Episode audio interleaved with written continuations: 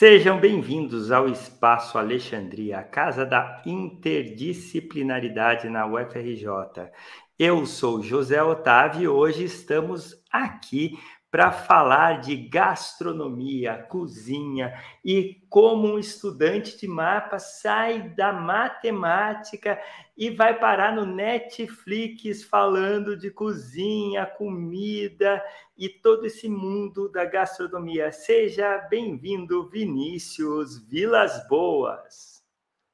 Olá, professor. Olá, todo mundo que nos assiste. É um prazer estar aqui. Muito boa tarde a todos.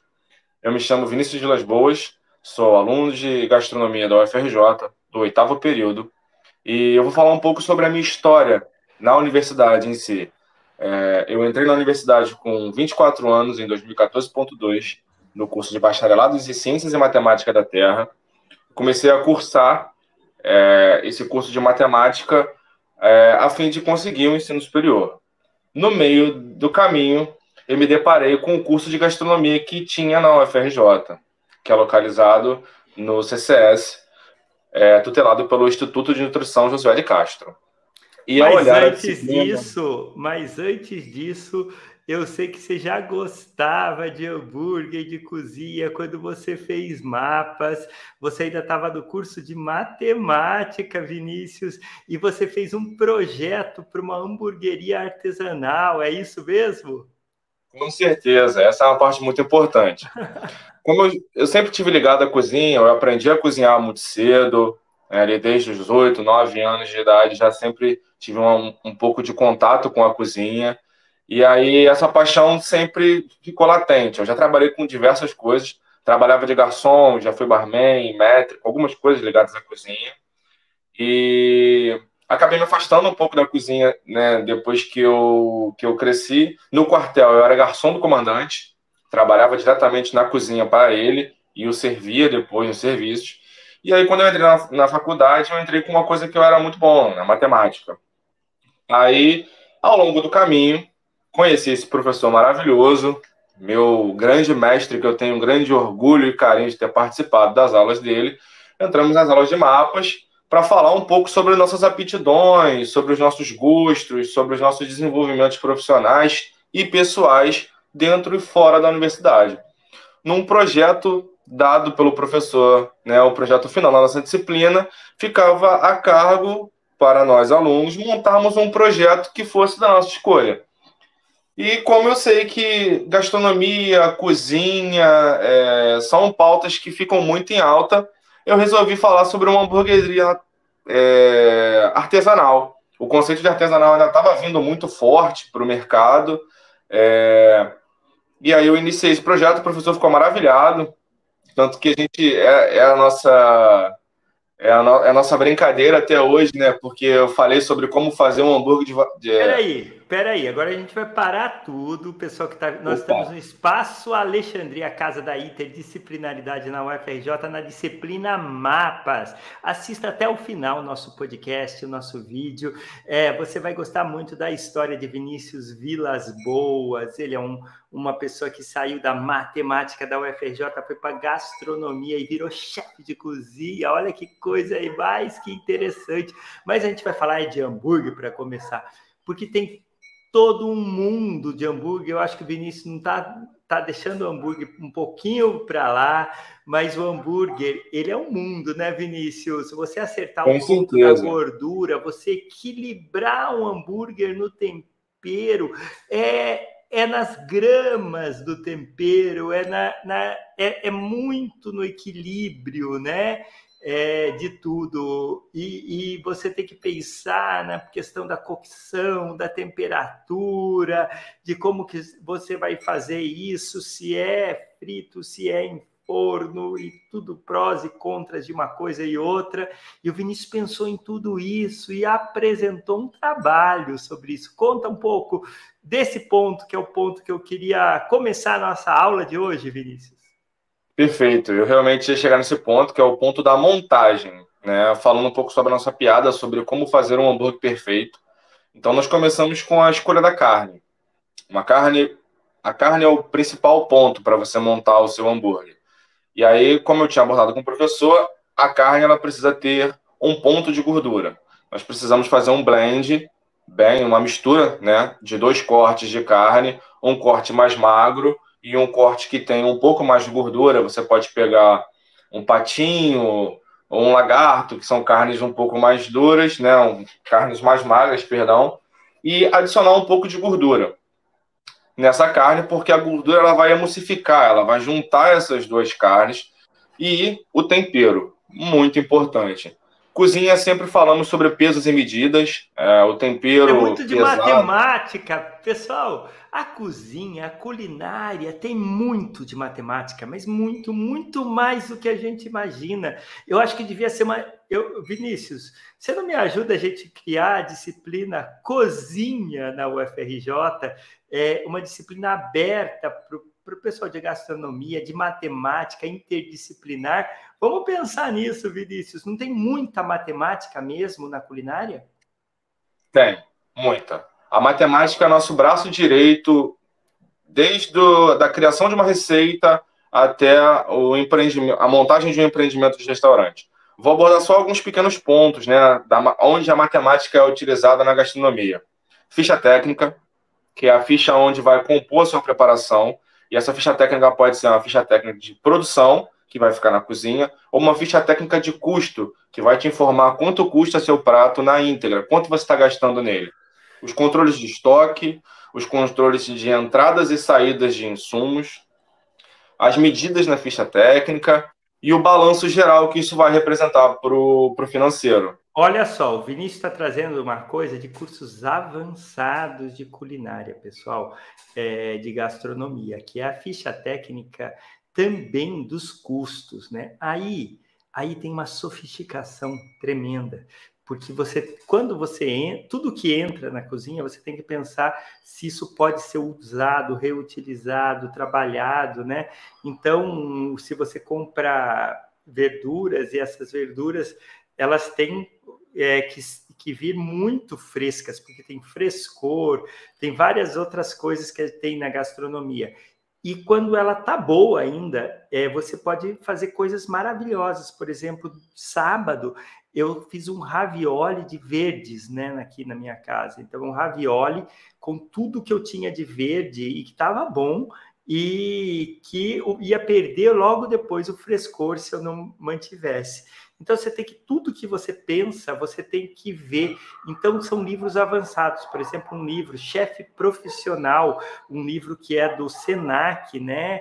É, da Associação Americana de, de Culinária Gastronomia, de Gastronomia, esse livro ele, ele tem lá uma fórmula muito legal para trabalhar com essas fichas matemáticas que vai dar o custo, por exemplo, quanto custa o seu prato. Isso eu acho que é uma das coisas mais importantes de um curso de gastronomia, Vinícius, porque um bom cozinheiro, às vezes que não estudou, que não fez, é o ponto que às vezes ele tem muita dificuldade, correto, Vinícius? A, sua colocação está correta, professor. Só que a gastronomia ela vai se debruçar sobre três bases, que é as bases do nosso curso, que é a hospitalidade, a gestão e a prática. A hospitalidade é entrando com a comensalidade, o atendimento ao cliente, a recepção desse cliente, a fidelização do mesmo. A gestão para trabalhar custos, despesas, compras, descartáveis, porque dentro do, do, do, restaurante também tem uma conta muito importante ligada à matemática, que é a curva ABC. A curva ABC é um controle de estoque fazendo essa gestão do o A são os produtos mais importantes, o B e o C. Para quais produtos você tem que ter um olhar mais cuidadoso dentro do restaurante. E nós temos a prática que se debruça sobre técnicas, metodologias, conceitos e aplicações do, do insumo para dentro do, do restaurante. Na faculdade se prega muito que nós não temos que ficar é, presos ao insumo, mas sim ter a noção da técnica, o entendimento da técnica, como você pode utilizar aquilo. E aí você realmente tem um leque muito grande para você poder trabalhar de maneira infinita dentro da cozinha. Mas realmente, um bom controle de estoque, uma boa ficha técnica, ela vai te render muito menos prejuízo, porque você consegue fazer um aproveitamento integral dos restaurantes, do, do, dos alimentos. Vinícius, eu na minha cozinha em casa eu comecei, vou contar a minha história, né? Eu quando uhum. dei aula para você, eu não sabia cozinhar, fazia um ou outro prato e dava mais errado que certo. É a partir da pandemia, em março de 2022, comecei devagar, mas a partir de 2021, janeiro de 2021, comecei a fazer o almoço e janta todos os dias, né? E preparar todo mais, fazer muito pão. Fiz 750 panetones para doação no final do ano. É, fiz, é, aprendi sobre várias outras coisas. E daí estou começando a aprender sobre é, fundos, como fazer, porque a, a, culinária brasileira é muito sofisticada. É, umas uma, é, as pessoas às vezes falam: ah, vou fazer um cozido aqui da minha cidade, tem um que chama cearense, que vai feijão, peito de boi, é, calabresa, bacon, e tomate e cebola. Seis ingredientes, né? É, só que para produzir isso, quando a gente estuda a base da história da, da, culinária, fazer aquele feijão daquele jeito e aquela carne, tudo, usa técnicas muito claras, né? E as pessoas aqui já, já usam elas como no automático, né? Então, fazer um bom feijão é uma arte, né, Vinícius? Com certeza, professor. É, falando um pouco sobre o projeto da hamburgueria, para usar esse exemplo, quando eu pensei no, na hamburgueria através do trabalho da disciplina de mapas, eu pensei em ficha técnica, constituição do hambúrguer, constituição das técnicas que seriam utilizadas para poder fazer esse hambúrguer, o espaço, o food truck, a produção, os insumos. Então, cada base que você observa tem uma técnica, seja uma técnica para comprar, uma técnica para executar o preparo do, do hambúrguer, seja uma técnica para poder olhar além do mercado. Então, às vezes, algumas pessoas realmente que detêm esse conhecimento, elas fazem isso no automático porque já estão acostumados a fazer isso, porque já tem uma prática. Mas realmente, por exemplo, vamos olhar para alguns tipos de bolo clássicos dentro do Brasil. Temos bolos diferentes em cada região, que são saberes também, que estão localizados naqueles estados. Por exemplo, o queijo da canastra hoje é um queijo que ganhou como melhor queijo do mundo. E é um queijo que só pode ter o um nome canastra porque é produzido na Serra da Canastra.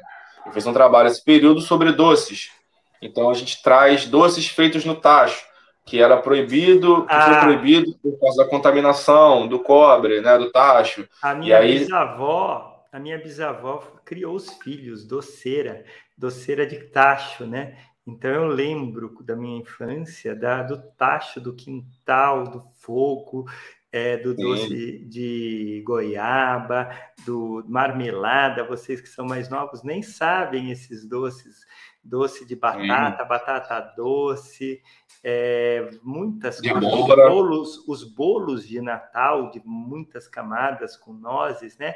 É uma sofisticação um bolo desse, é, como fazer, né? O, o, o, bolo do Brasil, aquele pão de ló que a gente acha que é uma coisa simples, é um, ele vai uma química natural magnífica, porque todo o processo de areação que acontece usando a clara de ovo, ele é sofisticadíssimo, Vinícius. E Com a certeza, gente aqui tem é, realmente um mundo juntando. Olha, falamos da matemática, agora nós estamos falando da química. Hoje eu fiz um, um uma comida, eu tenho uma ficha técnica, sabe? Da, de um, da, da, minha própria cozinha, e eu tenho um menu da minha cozinha também num site. E isso é só para as pessoas daqui de casa. É, mas ajuda muito eu me organizar nas compras, sabe? Eu acho que esse é um problema para quem gere uma cozinha em casa, ele ele acaba perdendo muito se ele não fizer a ficha técnica. E eu fiz uma almôndega muito brasileira que eu, eu dei um toque especial na receita, que foi o uso do tomate pelato, é, uhum. finalizando por cima, como se fosse o molho da pizza. E, e cozinhou aquilo, né? Eu, eu selei ela. A gente, depois a gente vai falar do mito de selar, que parece que não é muito isso, mas para um. Aí é para não desfazer, né? Então você passa no, no óleo é, quente, né, na, no azeite, as almôndegas, as bolinhas ó, lá de carne, e você volta. E essa receita vai um pão já seco, né, umedecido, e você mistura com cebola e alho. É bem simples. E, e como chama? É, pimenta do reino. É, Sim. pimenta do reino e sal. É muito simples. Mas o detalhe é você sabendo usar algumas coisas, o bicarbonato que eu queria entender, porque o molho ele tem uma acidez, né? E se você no ácido você cria uma reação positiva com uma mínima quantidade, né? Com uma quantidade alta não, você porque daí você vira sal aquele bicarbonato. Mas se você Sim. tem um medidor pH de pH, mas você já faz essa conta na cabeça, o, você só corrige o pH sem, sem deixar sobrar sal né, na, na reação, é, porque o sal do bicarbonato é bem chato de comer, né? É o eno, né? É aquele sal de frutas eno.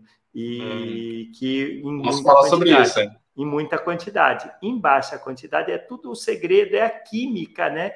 Então a gente falou da matemática, estamos falando da química falamos de administração na gastronomia, né?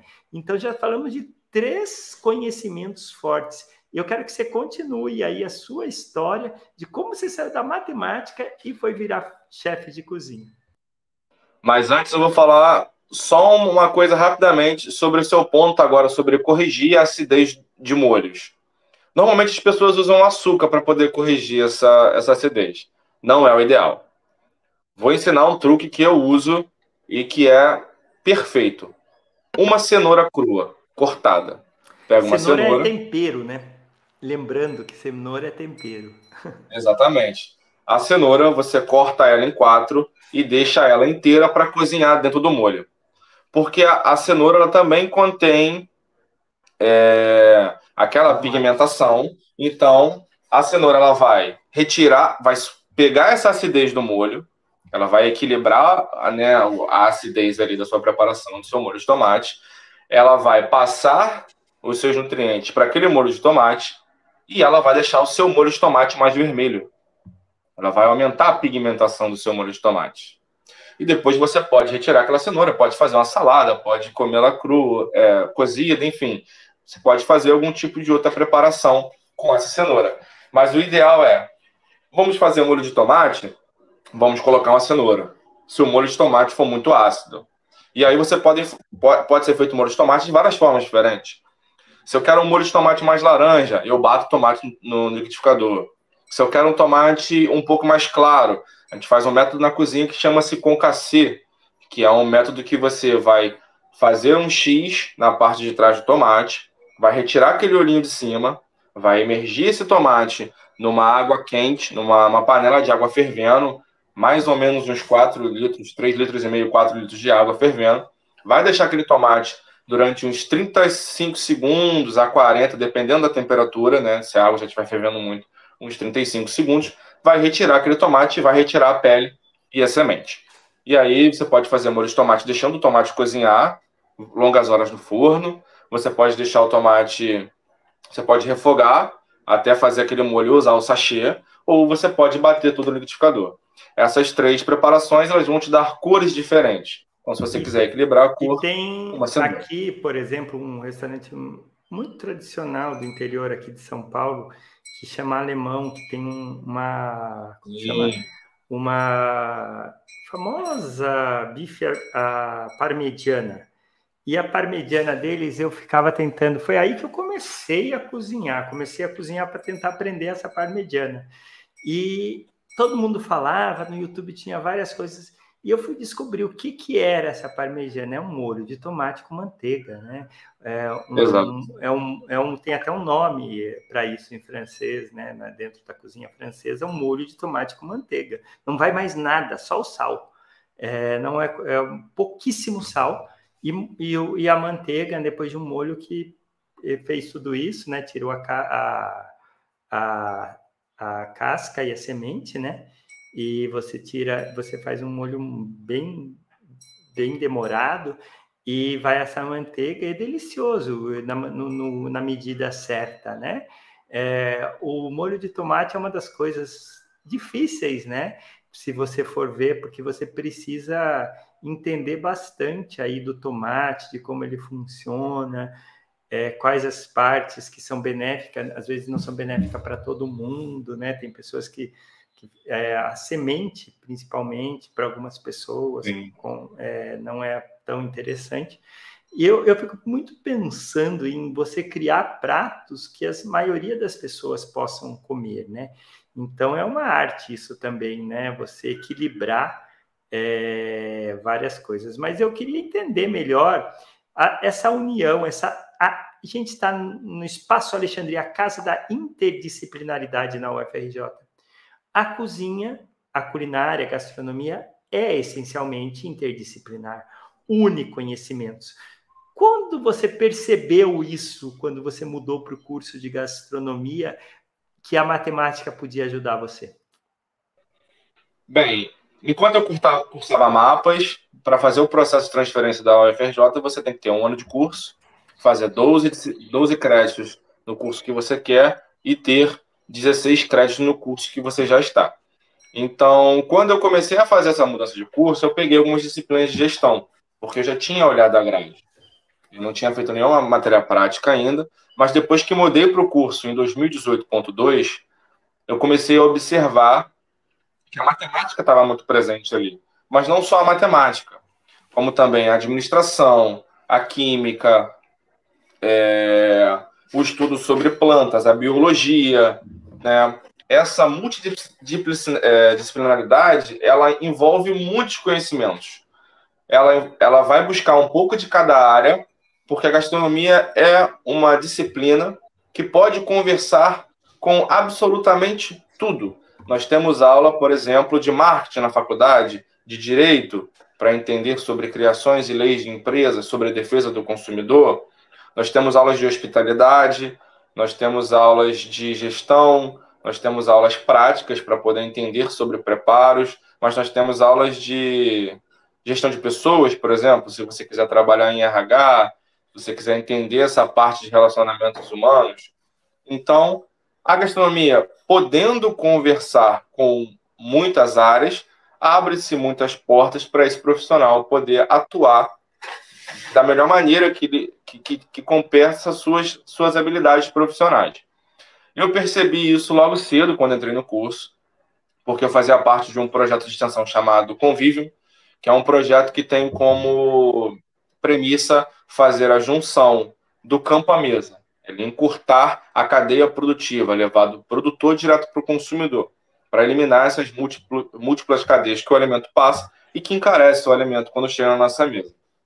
Então, falando um pouco sobre todo esse trajeto, entrei no curso de gastronomia aos 2000, em 2018.2, já tinha cursado muitas disciplinas, comecei esse processo é, de aprendizado dentro do curso, já tinha ligação com áreas da cozinha, até, perdão, mesmo antes de entrar na faculdade, e comecei a fazer estudos próprios é, em relação a trabalhos, atividades curriculares que eu podia fazer, assistir palestras, e entrei na disciplina de organização física e funcional, que fala sobre metodologia de adaptação de espaço de cozinhas, onde cada equipamento tem que ficar, normas reguladoras, que é uma coisa muito importante para restaurante.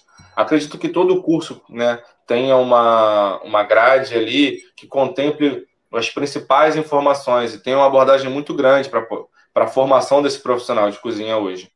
E nós conhecemos o João Diamante, que é um Quem é João Diamante? Conta João um Diamante. Pouco, conta um pouco. Essa história está ficando boa demais e eu quero aprender mais com você e saber quais são todas essas novidades. Um por todos e todos pela gastronomia brasileira. Um abraço para o João Diamante. Então, conheci o João quando ele estava trabalhando no Fazenda Culinária, restaurante do Museu da Manhã, que fica virado para o mundo inteiro, para que né, possa ser abordado, possa ser visitado pelo mundo inteiro. Um restaurante que está de braços abertos para receber todos. E João estava iniciando o seu projeto social, o Diamante na Cozinha. Então, começamos a trabalhar junto lá em 2018 fazendo diversas coisas, né? Nós montamos a base do Diamante da Cozinha inteira. Foi um, é um projeto muito lindo, é um projeto é maravilhoso. Vamos, vamos entender isso.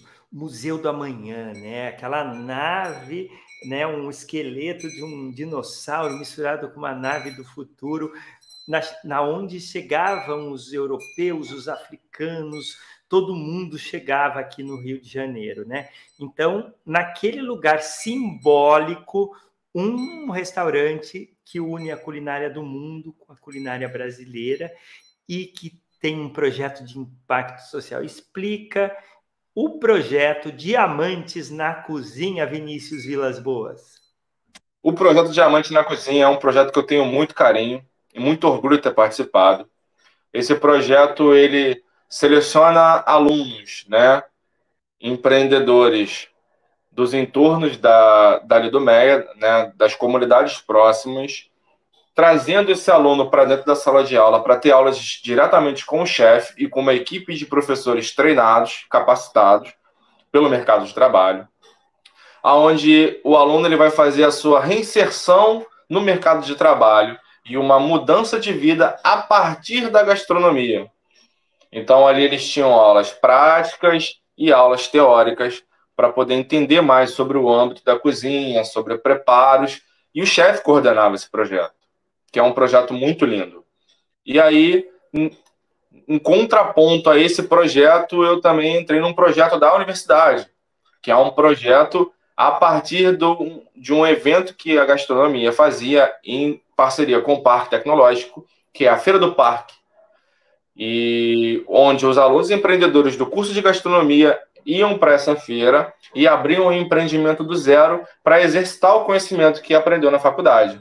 Eu também empreendi na feira duas vezes, trabalhei na feira ajudando, trabalhei na feira empreendendo e trabalhei na feira organizando, em três momentos diferentes para entender qual era o papel que o aluno podia desenvolver em cada uma dessas etapas. E aí foi criado o projeto é, aceleração de empreende... É, um projeto para aceleração de empreendedores gastronômicos, empreendedores ou empreendimentos, que é o PAEG, que é o projeto que eu atuo junto com a, com a professora e doutora CC Santiago, que é a coordenadora do curso de gastronomia.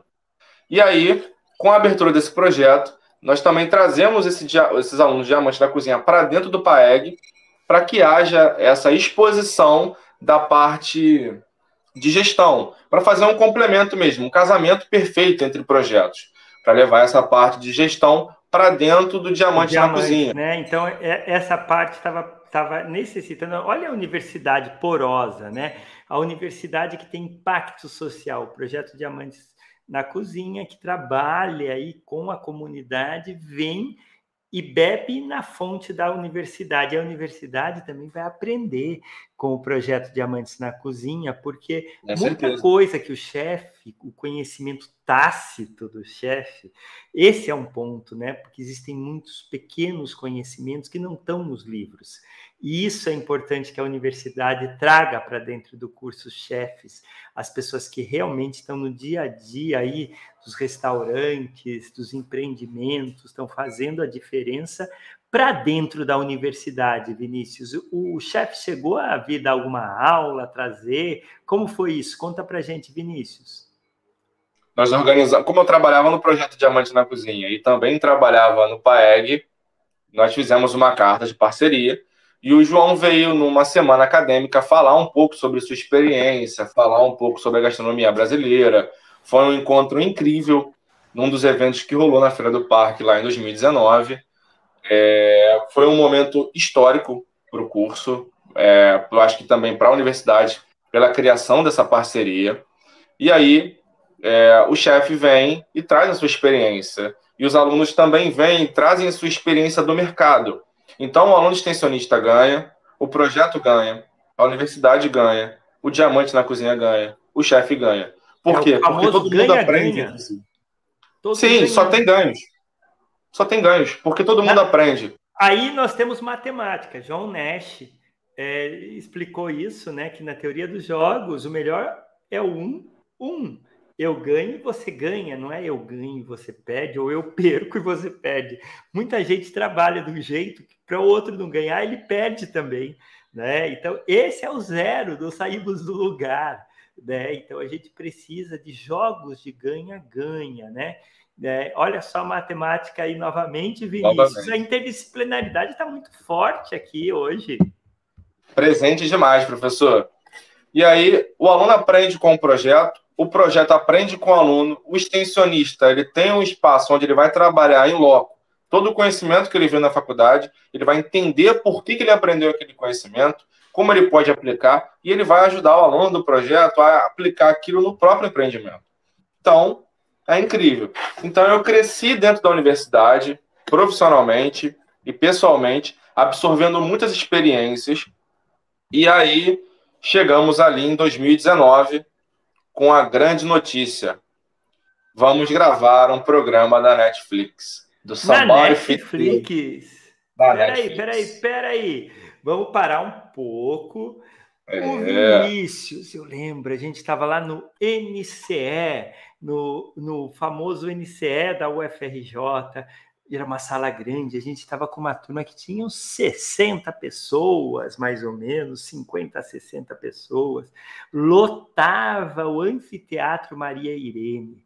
O Vinícius sentava lá na sua terceira terceira fileira, na, na ponta, né, assim no meio, bem no meio, e prestava atenção em todas as conversas lá, muito participativo, e ele traz essa ideia de fazer um empreendimento. Ele fala: Eu vou mudar para o curso de do meio de mapas que ele tomou a decisão de mudar para gastronomia, né? Então a gente foi conversando muito, foi um processo muito bonito, né, Vinícius? E hoje eu vejo você se formando e trazendo isso, e na Netflix, na maior plataforma do mundo de streaming. Conta agora de como foi a sua participação. Você ficou famoso, Vinícius?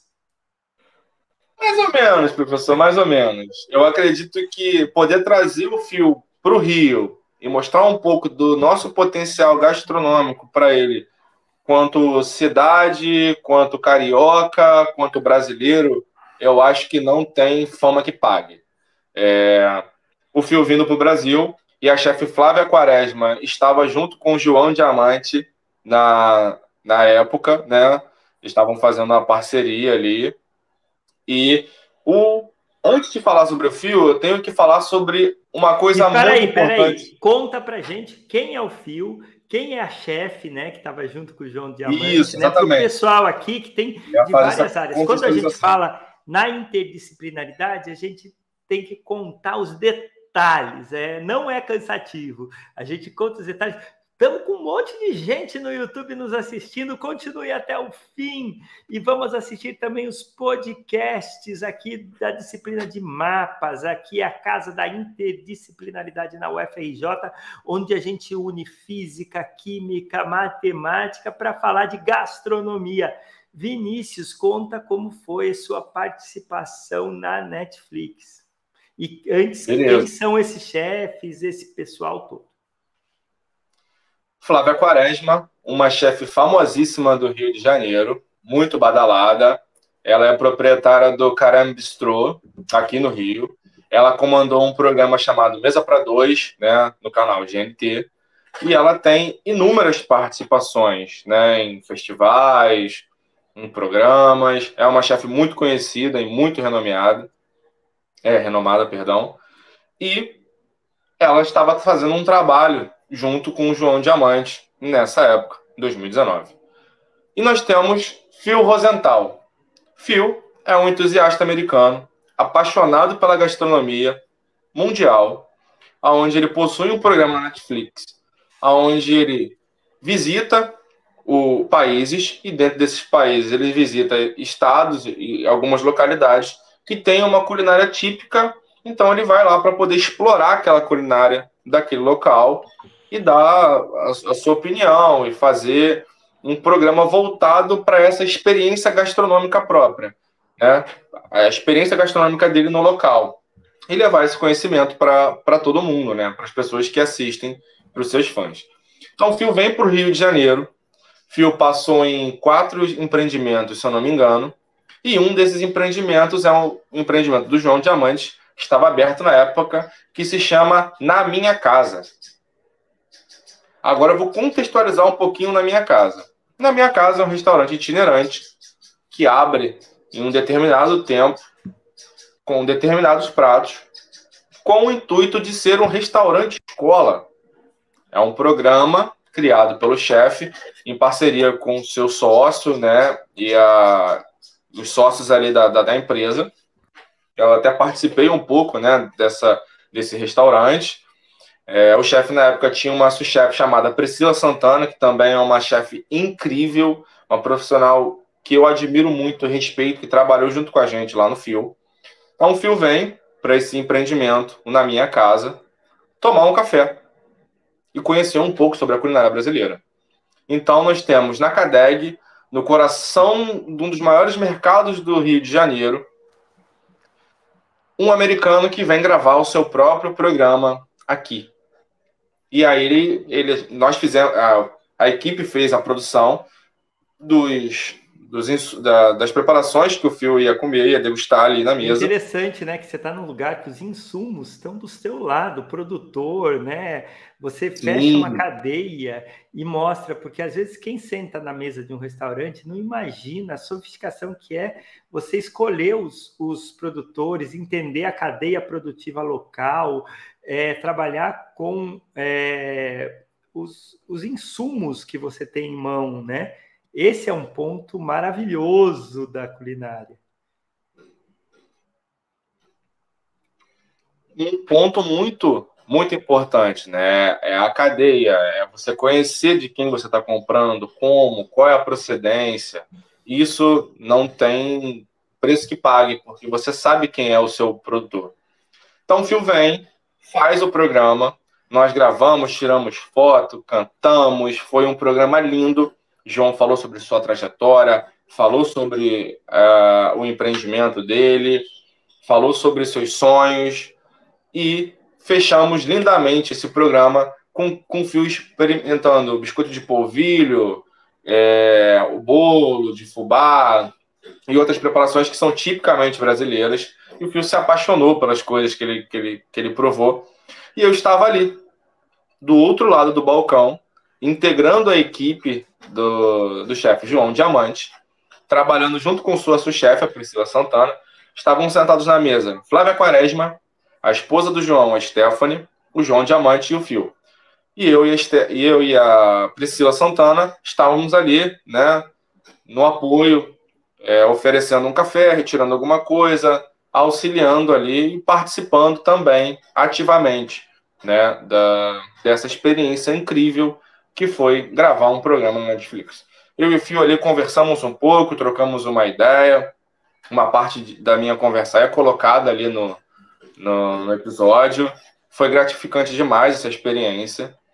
E aí você tem um aluno da UFRJ, que é de um projeto social, que faz parte de um projeto de extensão que fez a sua disciplina de mapas e estava ali, em loco, trabalhando uma mapas.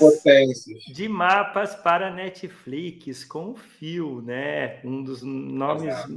dessas pessoas que procuram a culinária no mundo, né? Estava pensando aqui, Vinícius, a gente sabe que aqui dentro do Mercosul, o Peru é uma potência na culinária, na gastronomia, teve um investimento muito forte dos seus insumos internacionalmente, de levar restaurantes peruanos para o mundo inteiro, né? chefes peruanos e uma troca. E eu vejo você participando de um programa internacional falando de bolo de milho. Aliás, daqui a pouco eu podia pôr aqui para cozinhar uns, uns milhos e a gente fazer um bolo de milho bem rapidinho, de repente. Porque o bolo de milho, o, o, o que você faz da mandioca, né, o polvilho, são coisas muito interessantes que levam uma brasilidade para muitos lugares, né? Então, o Brasil tem um potencial com a nossa culinária, mas a gente percebe que a nossa culinária, a nossa gastronomia está um passo abaixo do que poderia ser um, num país como o nosso, né? Você vê isso, essas suas participações, o que que o que, que pode acontecer? Quais são seus sonhos para a culinária brasileira, Vinícius? Meu sonho é que a culinária brasileira ela seja mais explorada. Nós temos insumos que são tipicamente nossos, né? temos técnicas, nós temos chefes incríveis espalhados pelo Brasil. Nós temos o João Diamante aqui no Rio, a Flávia Quaresma, a Kátia Barbosa, nós temos o Guga do Nordeste. É, particularmente, eu conheci um patisserie incrível, um confeiteiro incrível chamado Luiz Farias. Meu Deus, você conheceu ele? Eu conheci. A parte de confi confeitaria é muito interessante, né? Porque Sim. aí a química vai ao limite. Eu, pra, nessa minha trajetória de fazer panetones, pães, eu ainda não consegui, porque eu vejo que as pessoas, os que conseguem, eles, eles trazem, importam insumos, e eu me nego a importar uma manteiga. Então, o que, que eu faço? Eu estou numa região produtora de leite e ovos, mas não é qualquer região. A cidade de Porto Feliz, há 45 anos, seleciona as melhores raças para leite, é, ganha prêmios internacionais. Então, nós temos aqui é, a qualidade do nosso leite é, é incrível e não perde nada para a região lá da França que produz manteiga. Eu falei, mas o que está acontecendo? Primeiro, eu comprei um pH-ômetro e comecei a medir. E vi, Vinícius, que a manteiga vendida no Brasil tem um pH muito ácido, né? Um pH mais ácido do que essa manteiga que é feita. Daí eu fui estudar, ver, e um dia, por acaso, eu deixei uma nata aqui é, maturando cinco dias a mais do que deveria, né? E daí eu fui ver como que eles fazem no processo fora. E eu produzi uma manteiga.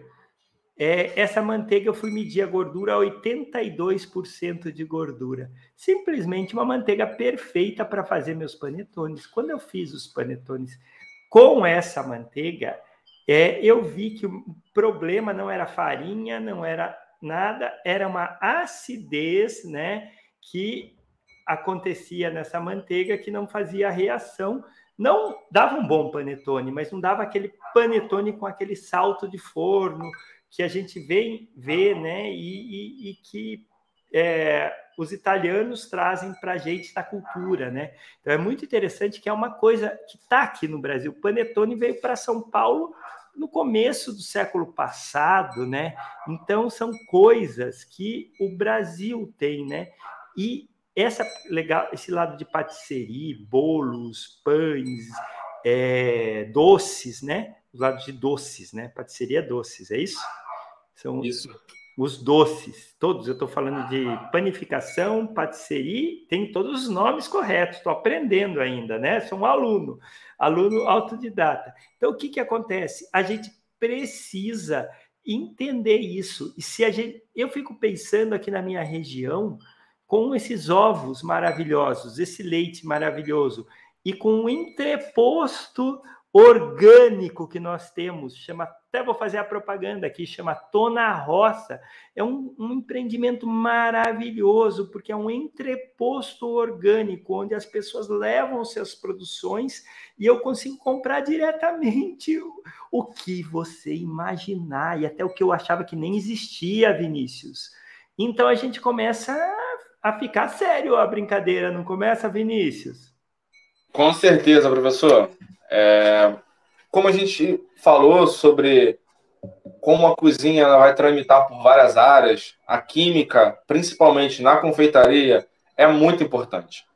Porque você precisa ter temperaturas certas, respeitar os tempos dos processos, você precisa que as reações químicas aconteçam para que você tenha essa, o desenvolvimento do seu produto.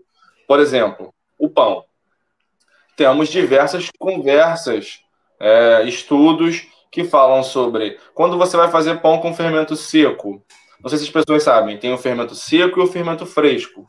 O fermento seco você vai usar é, uma quantidade. O fermento seco você usa uma quantidade. O fermento fresco você usa três vezes essa parte. Três vezes mais, e daí você é, você coloca o fermento que você faz aqui na sua casa também. O fermento Isso. dito que, na verdade, todos são naturais, né? Então, Sim. se você for pensar, todos é, depende do, do qual a cepa que vai estar aí no, no seu. Exato, né? exato. É, as diferenças são essas.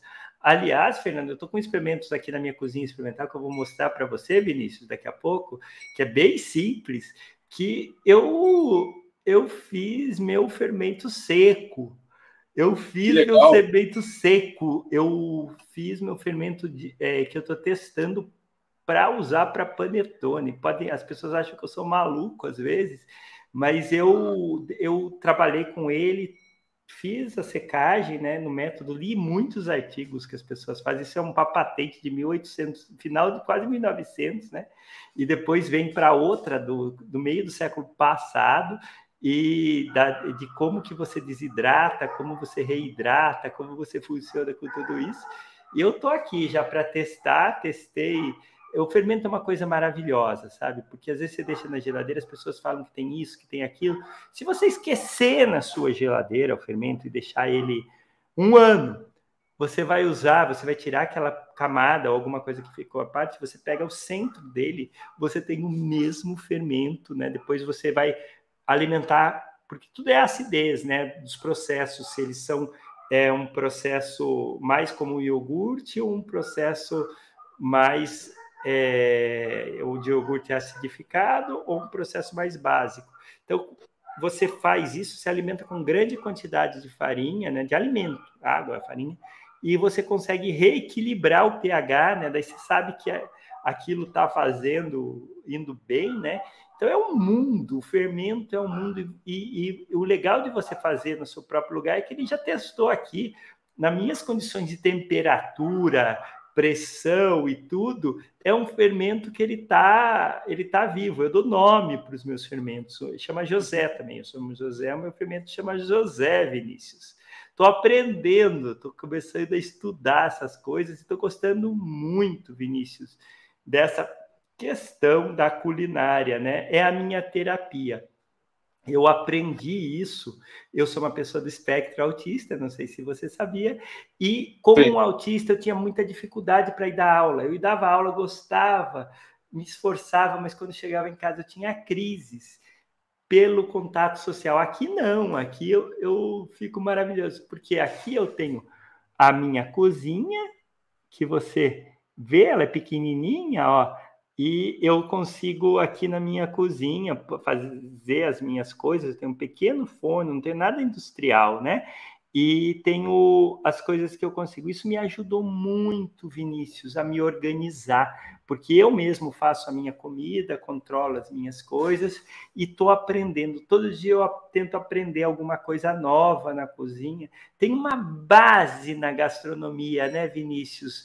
De, por exemplo, eu, eu gosto de fazer os caldos de que vão levar uns fundos, caldos para as carnes, para as outras coisas, eu gosto de fazer aqui, né? Então o açougueiro já é meu amigo e ele dá, ele dá os ossos e outras partes lá eu, na hora, né? Eu vou à terça-feira às oito e meia, quando ele, ele, ele chega lá às cinco e meia e, e ele trabalha três horas fazendo para a semana lá tudo eu sou o primeiro cliente às oito e meia quando ele abre, vou lá, pego as coisas, trago para minha casa e daqui a pouco eu vou ligar aqui, que são cinco horas, seis horas, sete horas às vezes, para fazer algumas coisas que eu gosto muito. Então, é, eu estou aprendendo, isso está me ajudando bastante. Eu fico pensando, para mim, ajuda.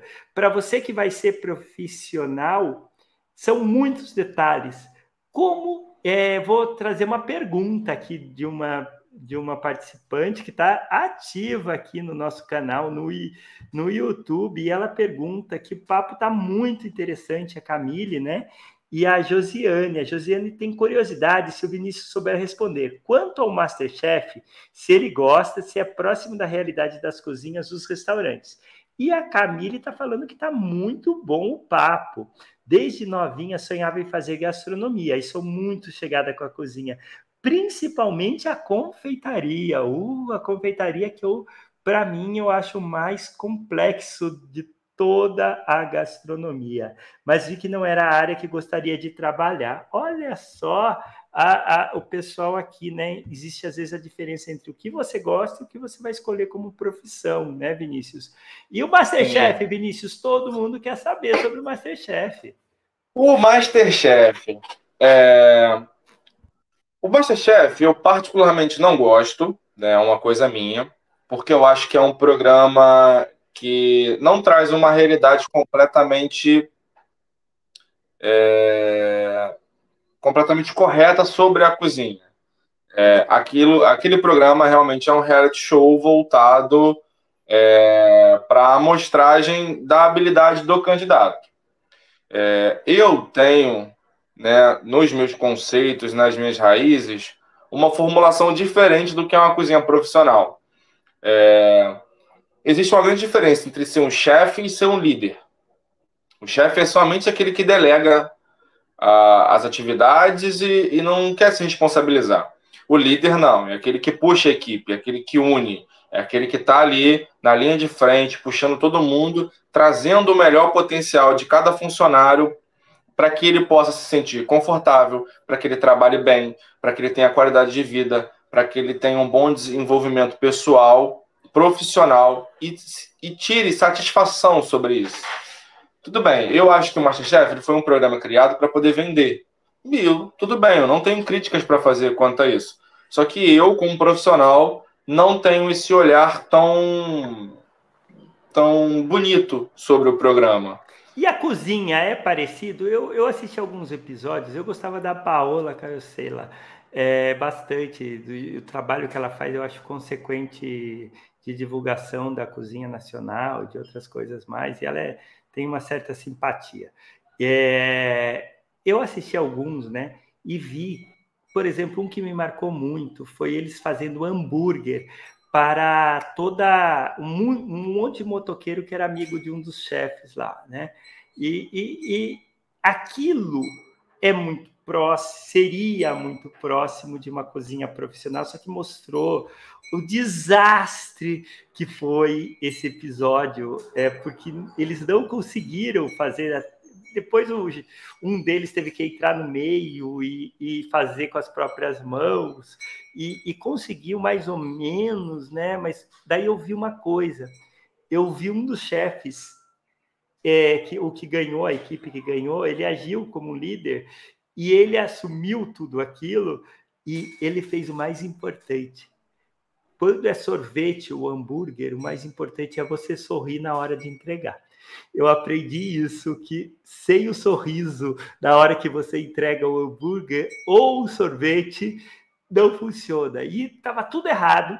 Dava para ver que aquele hambúrguer estava errado, que aquilo não prestava, né, do MasterChef e o Jacan, quando entregou, ele entregou pessoalmente. Imagine um chefe desse conhecido como Jacan entregando para você um hambúrguer e sorrindo. Você acaba sendo induzido a achar que está bom aquilo, né?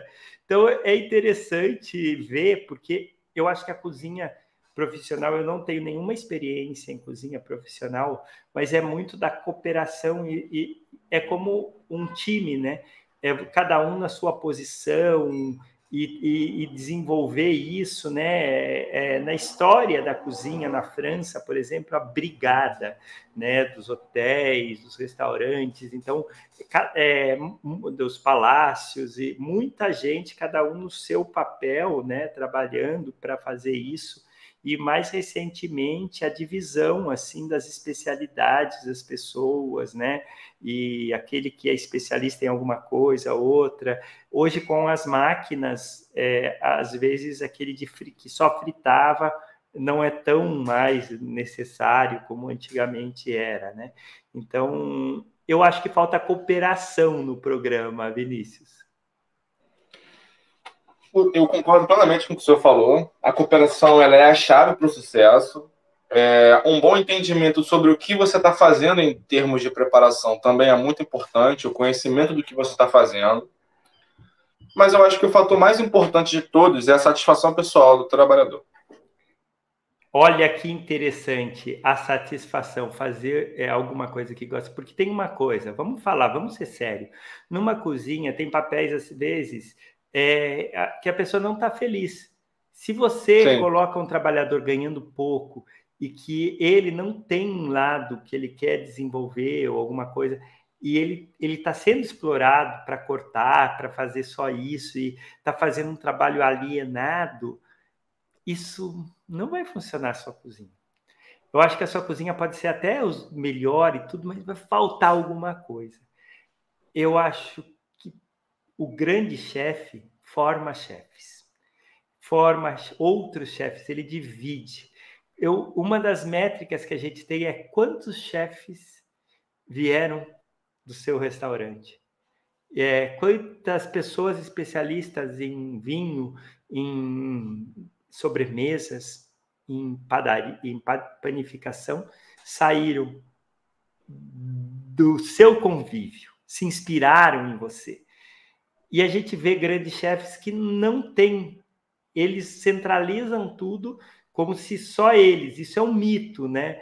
E hoje a gente pode ver que se a gente abrir, por exemplo, existem cursos caríssimos em gastronomia. Se a gente for pensar cursos em São Paulo por mês, caríssimos.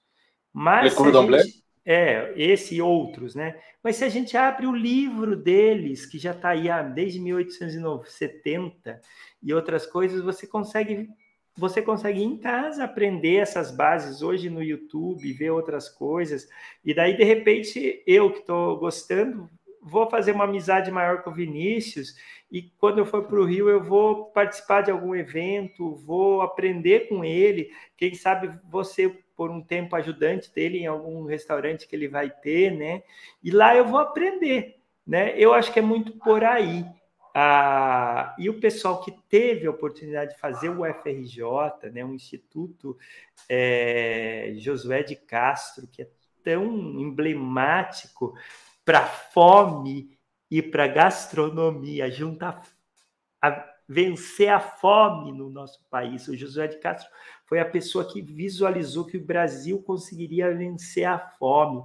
Então, você que está nos escutando lá na década de 60, 50, do século passado, então há 70 anos atrás, Josué de Castro falou para o mundo inteiro que nós não precisávamos ter fome no mundo, né? E a gastronomia, eu acho que é um nível além disso, né? Porque você vê lugares no Brasil muito pobres e que fazem. Eu fui na Serra é, do é, Serra do Cipó, em Minas Gerais, e lá eu aprendi uma coisa maravilhosa.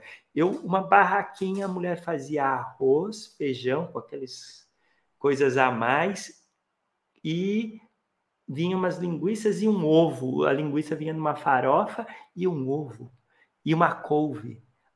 Aquela comida era dos deuses. Uma verdadeira cozinheira maravilhosa. E lá eu aprendi, observando ela, que ela macerava o alho na hora para fazer tudo. Nunca preparava antes. E aquilo é incrível. Muda totalmente o seu processo, né? Então você vai para um lugar pobre, um lugar que é uma barraquinha, e você aprende uma técnica avançadíssima, Vinícius. Como explicar o Brasil? Explicamos o Brasil com uma grande gama de cultura, uma, gran, uma gran, grande gama de possibilidades e pessoas que são apaixonadas pelo que faz. Respondendo né, a, a Camila, que deixou seu comentário aqui, que falou que gosta muito de cozinhar desde pequeno, gosta muito da confeitaria, mas acha que não é para ela. Posso falar para você com toda a propriedade. É, eu, quando entrei no BCMT, eu queria fazer análise de dados, análise de Big Data, que foi algo que eu já fiz no passado. Trabalhar analisando grandes quantidades, grandes volumes de dados para grandes empresas. Mas não era o que me fazia feliz. Então eu saí do BCMT no sétimo período, entrei para gastronomia. Esse ano, no final desse ano, eu me formo como gastrônomo. E posso dizer para você que eu estou muito feliz com as escolhas que eu fiz. É, em determinado momento, você pode realmente achar que ah, isso não é uma profissão para mim, mas se você gosta, se você tem aptidão, se aquilo te traz conforto e satisfação pessoal, né, se você tem um dom para aquilo, eu acho que você deve investir sim. Começa como um hobby, fazendo aos finais de semana ou procurando aquele conhecimento esporadicamente, à medida que você for, tiver, é, for tendo dúvidas sobre o que fazer. Mas eu acho sim que vale muito a pena é, explorar esse, esse ambiente da gastronomia, porque é um ambiente muito rico. É, e o Brasil, como ele é uma junção de, de, de muitas culturas, né, essas culturas foram trazendo preparações, foram trazendo técnicas e histórias ao longo dos anos, e isso foi sendo polido em cada estado, e se chegou hoje nessa grande gama cultural é, de preparos, produtos é, e história que nós temos hoje, que é muito rica em cada estado e muito é um conteúdo muito próprio, né? Um, um... A, a riqueza é, do Brasil é muito grande, né? Imagina o bolo de rolo em Pernambuco. Que sofisticação é essa? Mané pelado. Vamos falar mais, vamos falar mais, né? A gente tem do Brasil inteiro, tucupi, a gente pato do tucupi. Sim, Olha que sofisticação, é uma comida da culinária francesa misturada com a, a Amazonas, com o Pará lá, né? Então, e é um caldo sofisticadíssimo. No Le Cordon Bleu teve que avançar muito para chegar nisso, né? A maniçoba, se a gente parar lá no Pará, se a gente ficar no Pará é, é, é, é incrível, né? é, Sarapatel, é, se você vai indo para Alagoas, né? É, aquela, aquelas coisinhas pequenininhas que você come, como chama? É, com, com casca e sem casca, é, é, é, os frutos do mar, né, em geral, ah, são sofisticadíssimos, né? Então, se a gente vem, vai lá para é, o norte do país, é, para o nordeste, para o norte, a gente chega em São Luís, e em São Luís a gente encontra aquele camarão seco, aquelas coisas maravilhosas, né? Aquelas quituteiras, as famílias das hum. quituteiras, né? Que são magníficas, como a minha bisavó, que era uma quituteira de mão cheia. E, são detalhes que eu lembro da minha infância, lá a manteiga que elas mesmas faziam girando assim e punham numa água porque não tinha geladeira, olha isso, né? Então, é, punham dentro da água e aquilo durava o tempo necessário para que elas iam usar, elas sabiam gerir isso, né? E, e a gente tem muita riqueza aqui e eu queria aqui conversar com o Vinícius, qual que está sendo os, os focos dele, o que, que ele está desenvolvendo, aprontando aí, o que, que você está aprendendo agora de coisa boa aí na, na gastronomia? Então, durante o período da pandemia eu fiquei impossibilitado, né? O FRJ não funcionou, então eu fiquei sem aulas práticas nesse período. Então, nesse período eu estou fazendo seis matérias diferentes, que é é, culinária para grupos específicos, que vai tratar um pouco sobre pacientes que têm determinados tipos de doença e quais alimentos ele pode ingerir. Isso é um mercado em plena expansão. Nós não então, temos chefes e pessoas capazes. Guarda aí que a gente vai falar do diabetes daqui a pouquinho e vai falar da é. culinária para o diabetes. E aí não tem espaço o suficiente no mercado, não tem profissionais atuando. Faço confeitaria, plano de negócios, que é uma matéria incrível da professora Elisa, que ensina a como abrir uma empresa utilizando todos os conteúdos, né, todas as informações que você já teve no curso. Faço uma matéria eletiva chamada Práticas e Comportamentos Alimentares, que é uma professora, que é uma matéria da professora Mara e da professora Camila, que é uma uma disciplina que é perfeita. Entramos em vários tipos de debates diferentes sobre como é o comportamento alimentar das pessoas e como isso foi influenciado ao longo dos anos e que o que influencia isso. isso. hoje. Isso é muito que bonito. bonito isso. Eu, eu, lembro aqui na minha cidade tinha uma festa histórica, né? E minha mãe sempre gostou de participar. E a gente montou um tipo um, um grande jantar histórico é, então a gente estudou tudo que se comia no século XVII, entre os caipiras, os bandeirantes, é, toda essa mistura aqui do interior de São Paulo, uh, o que existia realmente, né?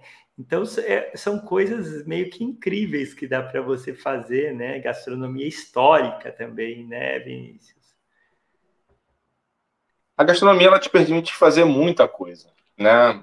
E essas práticas alimentares, elas falam muito sobre o avanço da culinária ao longo dos anos, sobre a globalização, sobre os impactos que a mídia e diversos outros atores né, mundiais influenciam no consumo.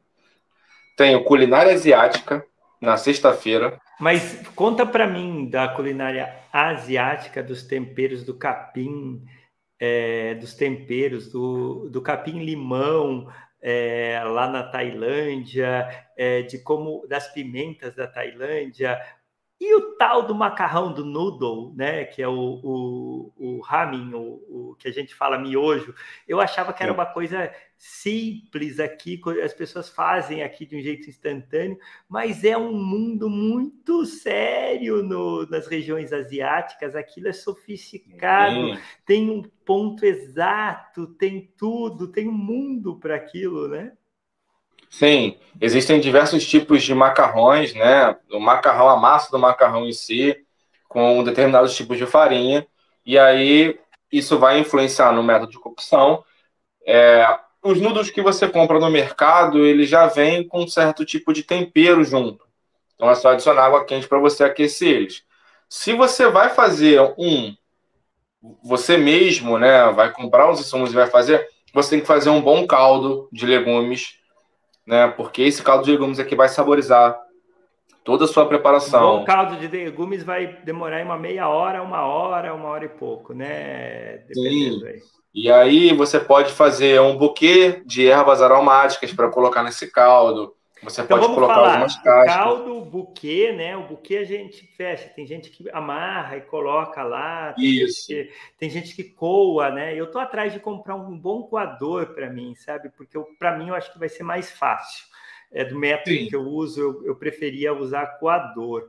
É, o que mais? Conta aí. Tem, tem, tem aí o, o, tempero, lembrando, né, o que eu falei no começo aqui.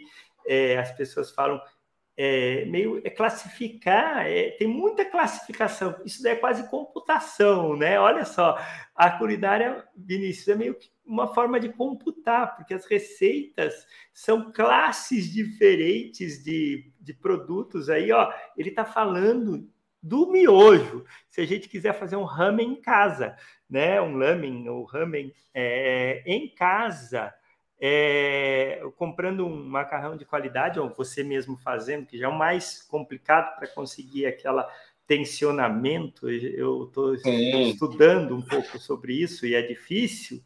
É, e você tem que saber se você vai fazer de arroz ou de farinha e como que você vai fazer. É demora. Você vai ter que fazer um caldo de, de legumes. O que mais? Conta aí. Vai dar uma receita rápida aí para fazer um bom lamen aí, Vinícius. Um bom lamen ele é dividido entre o que vai levar, se vai levar ovo ou não, carne de porco, enfim, dentro da, da do prato existem diversos tipos de nomenclatura para adições de ingredientes, mas o básico seria um bom caldo de legumes, é, dependendo de, do, do que você fizer no caldo de legumes. Você pode colocar um pouco de camarão seco, um pouco de peixe seco, para dar uma saborizada um pouco a mais, né? Esse tempero, esse tempero seco. Você vai usar alga, a nori, para fazer alguns tipos de preparações, o próprio macarrão, e aí você pode usar carne de porco, você pode usar ovo, né, a rodela de ovo, como um, um feito no Naruto, por exemplo. É isso que eu queria chegar. A gente tem a gente tem duas aulas a mais. Uma já está escolhida aqui que vai ser de impressão 3D. E a gente tem mais uma aula para dar de presente aqui para os nossos estudantes. Eu queria convidar o Vinícius para fazer um lamen do Naruto aqui, da aula especial. Será que a gente consegue, Vinícius? Vamos conversar sobre isso, professor. Olha Achei só. interessantíssimo essa, essa ideia. Podemos sim organizar, né? O, essa, essa, esse preparo, acho bem interessante. Acho bem interessante. Uma aula rápida aí que a gente vai fazer na cozinha. Eu na minha cozinha, você na sua cozinha, aqui desse jeito, e a gente vai ensinar a fazer um lamen. Eu vou aprender. Eu sou aluno e o Vinícius vai ser o professor. O que vocês acham aí, pessoal que está assistindo no YouTube?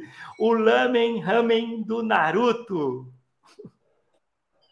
O pessoal aqui está assistindo, né? E é interessante a disciplina mapas. A pessoa assiste hoje, né? Temos aqui, vamos ver quantas pessoas. É, a gente tem aqui mais ou menos 30 pessoas assistindo, né? É, eles preferem o YouTube, não gasta é, dados, né? Em alguns planos de, de internet. É, e assistem agora ou depois, ou a parte de áudio só, né? Que a gente faz um podcast. Então, a gente fazendo, por exemplo, a ideia do lamen do Naruto. Vou ler aqui o que o pessoal está falando, né? Do lamen do Naruto. A Yasmin adorou a ideia, né? De, de fazer o lamen. Daí o pessoal vai postar lá no, no, no grupo nosso da disciplina do WhatsApp a foto do lamen do Naruto. Então a gente está chegando aqui para o final aqui da nossa conversa, né?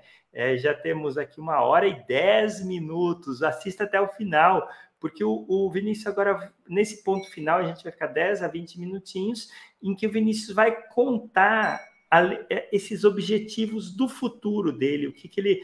Ele contou que ele queria ir para a gastronomia e ele fez tudo lá quando ele fez mapas, que ele ia para a gastronomia, que ia se especializar nisso, e a gente está aqui prestando contas e contando o que ele fez. Agora a gente vai gravar aqui, porque o Vinícius ainda vai voltar muitas vezes aqui em mapas, mas lá formado, chefe Vilas Boas. Então, professor, para o futuro, né, eu vou fazer a apresentação pessoal agora, vou defender o meu TCC no, no final do período que vem. Sobre o, o que TCC, é o seu TCC? Vamos lá. O meu TCC é o impacto que o gastrônomo pode causar no setor de food service pós-pandemia o que um gastrônomo formado pela UFRJ pode impactar no mercado? Poxa, agora a gente vai começar uma conversa, porque mudou muita coisa, né? É um novo mundo. E aí, como que você vai chegar? Hoje tem as entregas, você tem que pensar se é uma dark kitchen ou é, uma, uma é um serviço aberto. E aí, a, a, tecnologia da informação, como que isso vai é, os dados, você falou que ia, não ia trabalhar com Big Data, mas eu vejo você trabalhando com Big Data do futuro. Big Data gastronômica, Big Data gastronômica, que é uma área que ainda está bem em expansão, né? É uma área bem forte ali na, na cozinha. É, e eu acredito que para o futuro, é, meu TCC para falar sobre esse impacto e sobre quais tipos de informações estão chegando para a gente em tempo real, para a gente fazer essa análise mais assertiva do, dessas informações.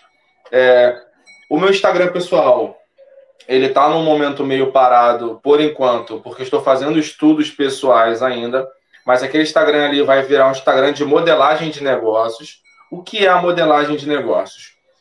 É um passo a passo, é um método, uma metodologia desenvolvida para que você possa abrir uma empresa, entender quais os passos que você precisa ter para abrir uma empresa. Eu tenho um modelo aqui no meu computador. Pode mostrar. Eu vou abrir rapidamente, só para poder falar tá. Os Ele vai falar, pontos. Né, o Vinícius vai falar da. Isso é ouro, pessoal, é modelagem de negócios. A gente precisa ter um modelo de negócios para a gente desenvolver. E um dos negócios que mais se perde dinheiro no mundo, é, porque o investimento é de quem abre é muito grande, é a gastronomia, né? A gastronomia tem muita gente que consegue ir bem, mas para isso teve muita gente que perdeu aqui, né? E isso é, um, é, uma das coisas que eu vi há pouco tempo, isso, e, e, a gente tem que discutir quem quer entrar nessa área. O Vinícius vai falar um pouco de modelos e modelagem de negócios no setor de gastronomia do pós-pandemia para a gente agora. Então, muito importante nessa modelagem de negócios é sua proposta de valor.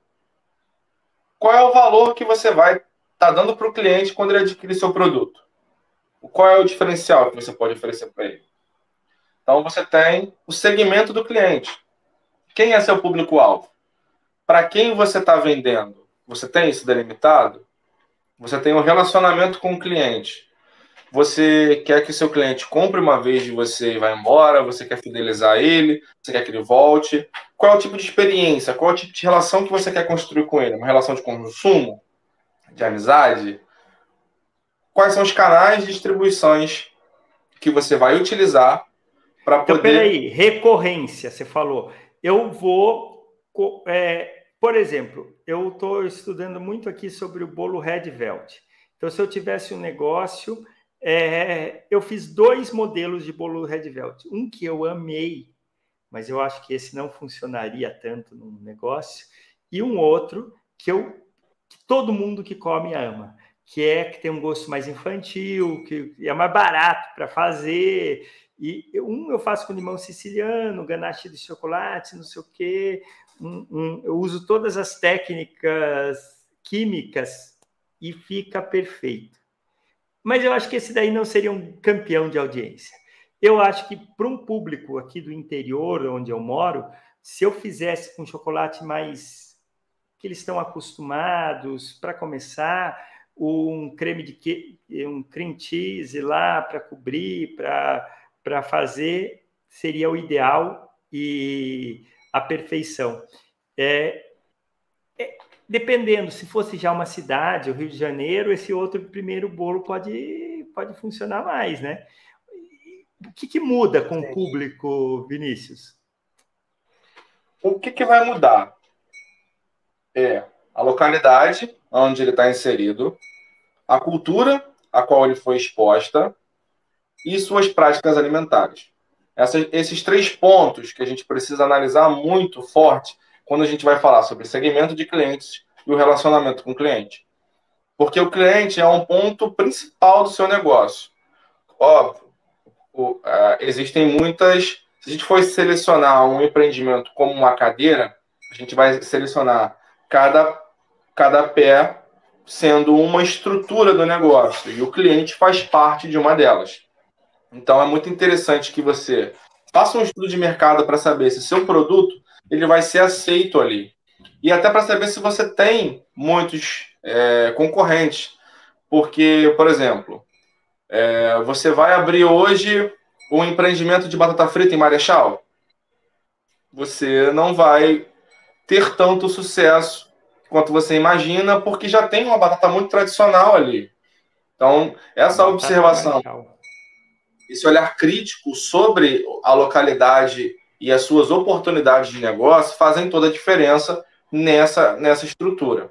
E aí, continuando, você tem os canais, né, onde você vai oferecer seu produto, para onde você, pra, por onde esse produto vai ser vendido, quais vão ser os canais que vão distribuir os canais que vão fazer promoções, os canais que vão ser o seu contato para o seu, pro seu cliente. Né? Por onde o seu cliente vai te achar e por onde ele vai adquirir. Nós entramos nas atividades principais. O que, que é principal na sua empresa? Quais são as atividades que a sua empresa vai definir que são as atividades chaves que ela vai executar? Ah, eu vou ser um empreendimento que vai vender bolos, um empreendimento que vai vender salgados, que vamos vender doces, vamos vender pães, qual é a finalidade central. E, e tem detalhes, né? Tem detalhes. Tem. Por exemplo, eu amo comer um croissant que só tem num lugar aí e daí um café. E eu vou lá, chego, não tem o croissant. Isso eu vou uma vez, não tem, volto. Vou tentar a segunda, mas eu não vou a terceira. Então, ele tem que pensar até o tamanho, se ele, qual é a capacidade de produção dele, quantas horas ele fica aberto, e para isso ele ver como que ele vai particionar até o, o, o, Então, às vezes, vai 80 gramas, 90, 70. Então, é, às vezes é melhor ser. Se você não consegue fazer muitos, faça menores. É, eu ia falar sobre isso nas suas, nos seus recursos principais. Quais são os recursos que, se você não tiver, o seu empreendimento não funciona? São os insumos e os clientes. E terceiro lugar, ali vai entrar os aparelhos e depois vamos falar sobre a mão de obra. Mas isso é uma cadeia seu, dos seus recursos principais. Então você também tem que saber o quanto você pode atender e comunicar isso para o seu cliente. Eu acho que atividades e recursos principais está muito ligado ao canal. Né? Essa estrutura inteira do, do, da modelagem de negócios, que eu vou postar no Instagram pelos próximos dias, que eu fiz um texto maravilhoso, vou postar um mosaico. Ah, bem, então, vamos lá, seu Instagram para o pessoal aqui seguir, o pessoal do YouTube. Eu vou colocar aqui, a, arroba chefe... Vilas Boas. Que é chefe ponto Vilas Boas, não é isso? Isso, chefe ponto Vilas Boas. Então... Eu vou colocar aqui no, no Insta... Se você... Arroba chefe ponto Vilas com dois S's Boa. Pois é. Né? Não tem acento, não tem nada, né? Não, não. O Instagram não permite a utilização tá. de, de acento. Então, tá aqui, o pessoal tá assistindo até o final, chegamos a 40 views lá no, no YouTube, metade da turma assistiu online, metade vai assistir durante a semana. E, Perfeito. A gente, a gente fica feliz. muito feliz. Queria conversar com você porque eu gosto muito dessa ideia da gastronomia, mas uma coisa assim que não é profissional para mim.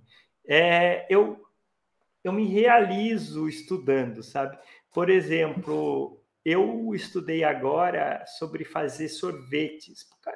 Eu estou muito com a minha cidade, Porto Feliz, na cabeça, né? Cidade natal, e é grande produtora de ovo e leite. Daí eu pensei, sorvete como se fazia sorvete antigamente. Daí fiz uma revisão lá de estudar sobre sorvete, sorvete artesanal, sobre a ciência do sorvete, as temperaturas, né, dependendo dos insumos e como que fazia. E ver as máquinas caseiras que são são meio problemáticas. E daí eu estava testando, eu vi que o processador para eu fazer o teste na minha cozinha experimental, o processador de cozinha funciona mais que qualquer outra coisa.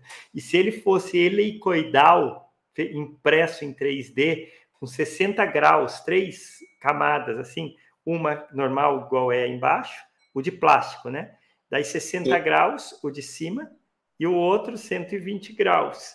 Ele ia fazer uma turbulência, né? E que ele ia realmente airar mais de 70% a máquina e, e, fazer um sorvete em menos de três minutos.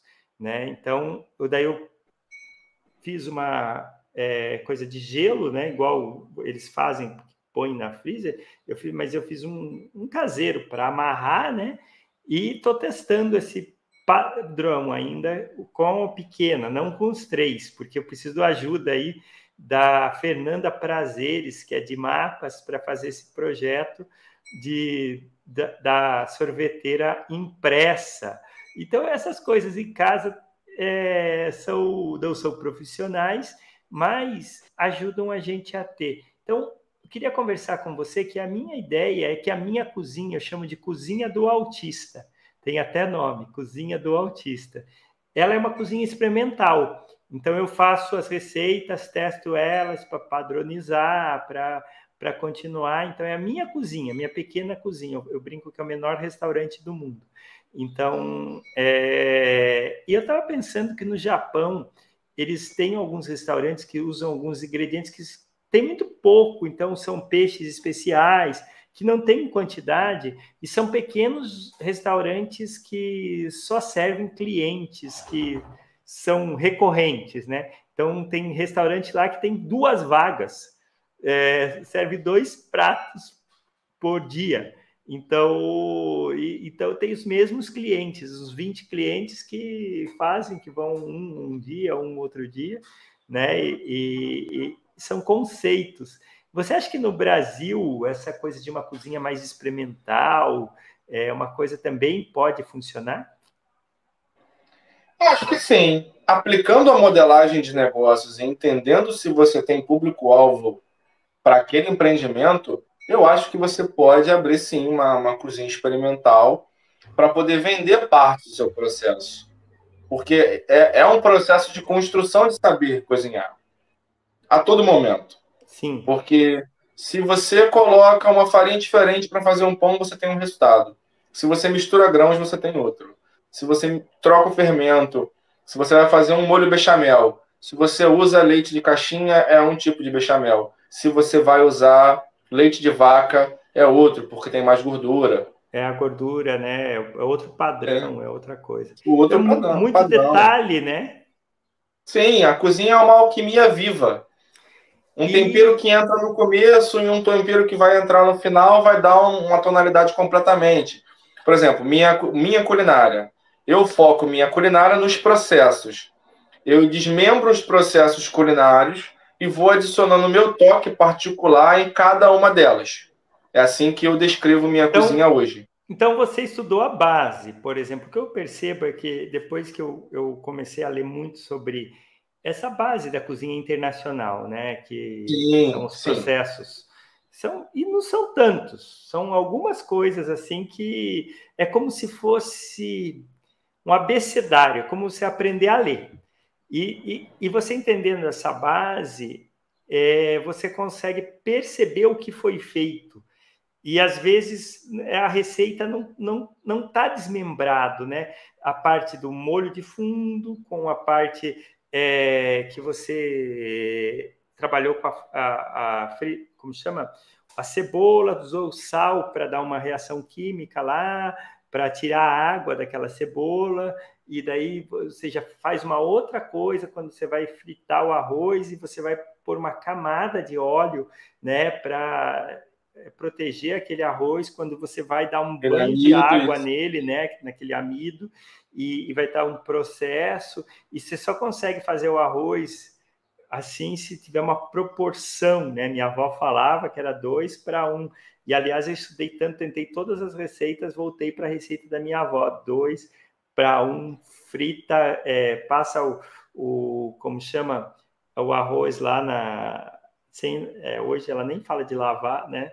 É, é, hoje em dia tem pessoas que falam que tem que lavar, não, mas parece que não é, você consegue fritar aquele, aquela, aquela, aquele arroz lá, fazer essa camada, ter o tempero, né? E colocar água fervente no dobro, né? E depois você diminui o fogo quando chega a base, né, do arroz. Então é o fogo alto, fogo baixo e depois de um pouquinho você tampa, né? É, para fazer aquilo lá e você desliga um tempo antes e deixa uns Isso. 10, 10, 15 minutos lá. Então, essa é uma receita. Outra receita, pipoca. Duas colheres de. Escutem só. Duas colheres de sopa de óleo, né? Para meia é, xícara de, de milho de boa qualidade de uma galinha de vida digna. De galinha não, de um milho eu falei errado agora. Galinha era de ovo. Falei, dei um bola fora aqui. De um milho que a galinha come. É, então, o milho de pipoca, um, meia para duas. Você deixa lá numa panela. Se você usar uma panela com fundo grosso, você desliga quando você escutou que diminuiu aquele lá, não sobra um piruá. Então, é umas coisas que eu achava que, que eram simples, mas são complexas. Essas coisas que eu tenho mais dificuldade. Lame você tem que fazer com pouca água, que senão você não consegue soltar aquilo nunca, né, Vinícius? É, tem um segredo aí no macarrão. Conta. Tem que lavar bem o macarrão para tirar o excesso de amido do, da cocção dele. Tem que lavar bem, bem, bem o macarrão. Porque senão ele fica com aquele resquício de. E para parar também a, a cocção, a cocção. né? Para diminuir Sim. a temperatura. Por quê? Você vai tirar ele um, é, você vai tirar ele um ponto antes, porque como o caldo está quente, ele ainda vai entrar em processo de cocção quando ele entrar dentro do caldo. Então você tira um pouquinho antes. Entendi. Isso. Olha só, o lame do Naruto é sofisticado e difícil de fazer. Vocês acham que é fácil? Sim, sim, não. Nós preparação fazer simples. aqui na disciplina mapas ou desse ou do próximo semestre. A gente não sabe ainda. Mas fiquem aí que ó, nossa conversa foi longe hoje, Vinícius. Eu ficaria aqui a tarde inteira conversando com você. Eu também é, ficaria. A, a próxima a gente vai marcar uma conversa na cozinha, preparando alguma coisa. É, o Vinícius traz inspiração para você que é aluno de mapas.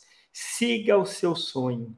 Se o seu sonho é mudar de curso, fazer astronomia, é, é, trabalhar com futebol. A gente já trouxe estudante aqui que trabalha com futebol e, e, e começou em mapas. Mapas é isso, é a gente encontrar o seu, nós vamos encontrar o seu dom. Nós vamos trabalhar com dons, né? Essa disciplina olha para você e está olhando para o Vinícius. O Vinícius tem uma superdotação nessa área de cozinha, ele gosta, tem interesse acima da média. O que é superdotação?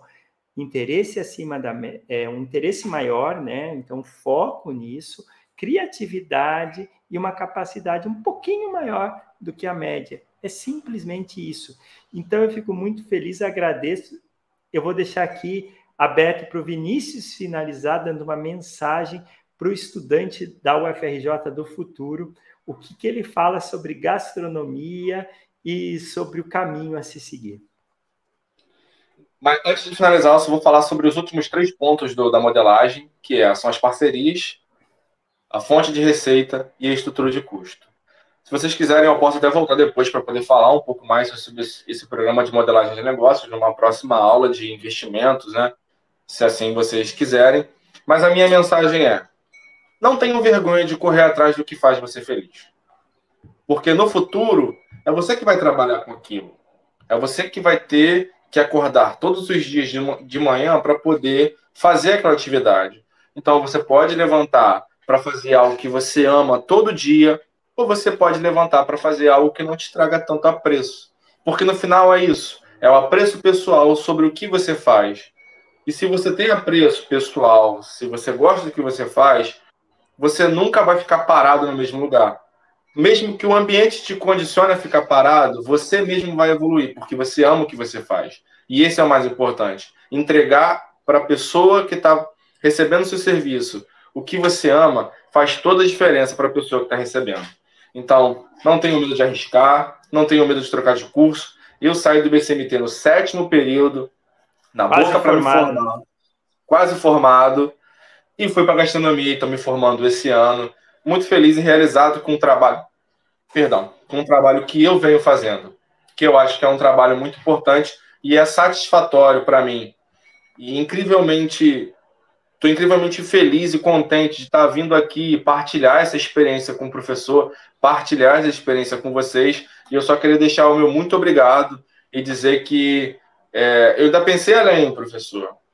A gente pode conversar ali com o instituto, a gente pode alugar um laboratório um dia, se é professor, a gente pode ver com o professor responsável da faculdade, e a gente fazer uma aula expositiva no laboratório de gastronomia, fazendo lá, quem sabe. Ah, eu vou estar no Rio dia 11. Eu vou estar no Rio dia 11 à tarde, quem sabe aí, vamos ver. Podemos marcar uma conversa presencial para agendar para o período que vem. É, para o período que vem a gente fazer, né? Daí a gente pode conversar. Vamos ver. Vamos, ver, é, vamos fazer uma primeira aula né, da, de, das etapas. Gostei bastante de conversar com você, Vinícius foi uma felicidade. A disciplina de mapa é isso, é trazer, é viva, é uma comunidade. São mais de 400 estudantes que já passaram por mapas na UFRJ. Todos têm uma marquinha aqui nessa disciplina, né? E quando eles retornam para dar a devolutiva do que eles estão fazendo, é essa felicidade que nós temos. A gente consegue tocar uma disciplina quase só com os relatos das pessoas que passaram por mapas. Então, você, Josiane, Fernanda Prazeres, pessoal aí que está fazendo mapas agora, eu quero ver vocês daqui três, quatro anos estarem conversando aqui com a gente na disciplina Mapas, que a gente espera que continue, né?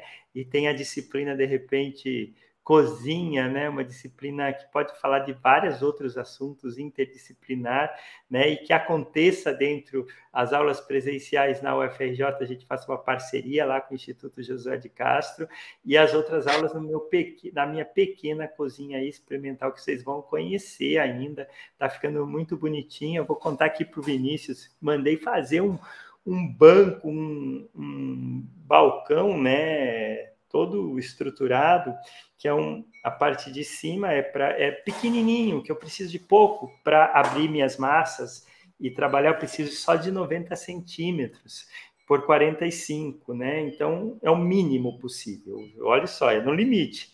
Então, tem 90 por 45 e embaixo ele tem uma, tipo uma grelha, assim, aço carbono para eu colocar meus pães quando eles estão quentes, né? Então eles poderem estar tá lá é, ficando bem. Na parte de cima, eles têm uma grade é, que tem o, tamanho certinho para os meus panetones ficarem de ponta cabeça, né? Então são só cinco que eu faço por vez.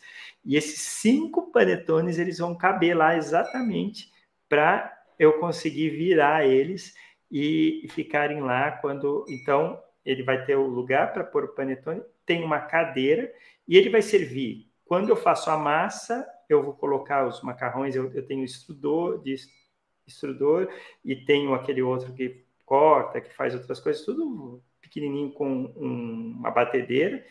E daí eu vou conseguir fazer as minhas massas, é, tanto pães quanto massas, macarrões. É, a ideia lá é para fazer umas outras coisinhas. E quando eu precisar, né, depois eu limpo, esterilizo tudo certinho, é, faço o campo lá, é, vou colocar o, o celular aqui para fazer live também, né? Então é um meu lugar de trabalho para estudo. Então eu consegui, como é um apartamento pequeno, estou é, muito feliz que eu fiz o desenho dessa, dessa mesa, né? É uma bancada de industrial pequenininha, mínima, né? Você viu o tamanho, mas que vai me ajudar muito. Então é, é muito difícil um lugar pequeno você conseguir organizar, né, Vinícius? Então é, é com isso, eu agradeço a conversa e a gente vai finalizando. Você gostou do papo, Vinícius? Professor, eu amei nosso papo, nossa conversa. É, amei poder ter vindo aqui falar um pouco sobre a gastronomia, sobre minha história, sobre diversos. A gente começou falando sobre o hambúrguer e depois passamos para muitas outras coisas. E foi incrível estar tá aqui, poder dividir um pouco do, da minha história, da minha trajetória com vocês. Muito obrigado. Vamos professor. falar tchau pro pessoal. Tchau! Eu adorei! Tchau, pessoal! Tchau, tchau! Muito obrigado pela oportunidade. Isso.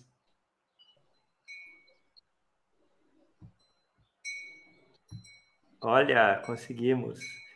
Olha só.